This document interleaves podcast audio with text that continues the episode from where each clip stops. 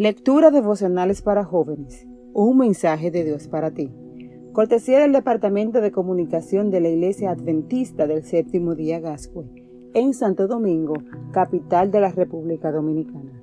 En la voz de José Hernández. Hoy, 9 de febrero. No les tengas miedo.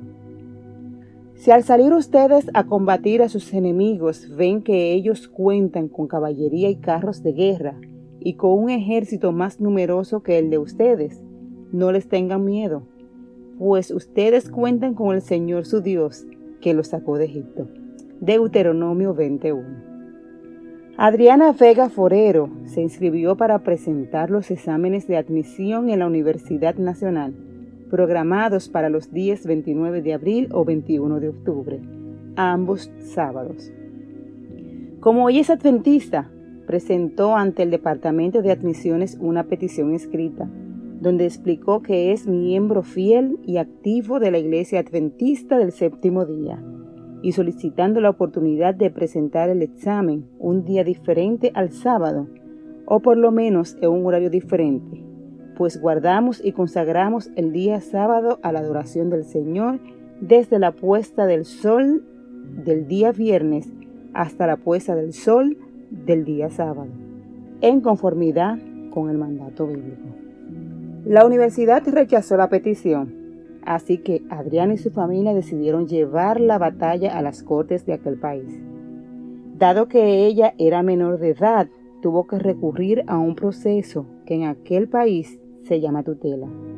No obstante, el fallo fue adverso, ya que el tribunal juzgó que resulta improcedente la tutela teniendo en cuenta que el padre del accionante funge como agente oficioso de su hija, quien está en capacidad física y mental de acudir por sí misma en defensa de sus derechos fundamentales.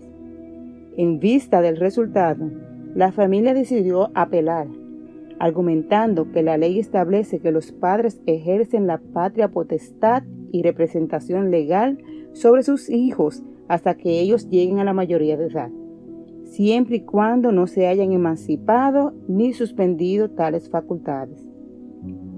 En esta segunda instancia lograron que se revocara el fallo anterior y se le diera al padre la facultad de representar a su hija. La universidad impugnó el veredicto y después de mucha lucha, el caso llegó hasta el Tribunal Constitucional, donde los jueces fallaron se ordena a la Universidad Nacional que efectúe la reprogramación del examen de admisión para Adriana en fecha que debe establecerse un día diferente al sábado. Esto en razón que la menor pertenece a la Iglesia Adventista del Séptimo Día y sus miembros guardan el mencionado Shabbat con exclusividad para la realización de las actividades relacionadas con sus creencias. No importa lo intimidante que parezca tu situación o tu adversario. El Dios que le dio la victoria a Adriana es también tu Dios. Dios te dice hoy, no temas, yo estoy contigo para defenderte.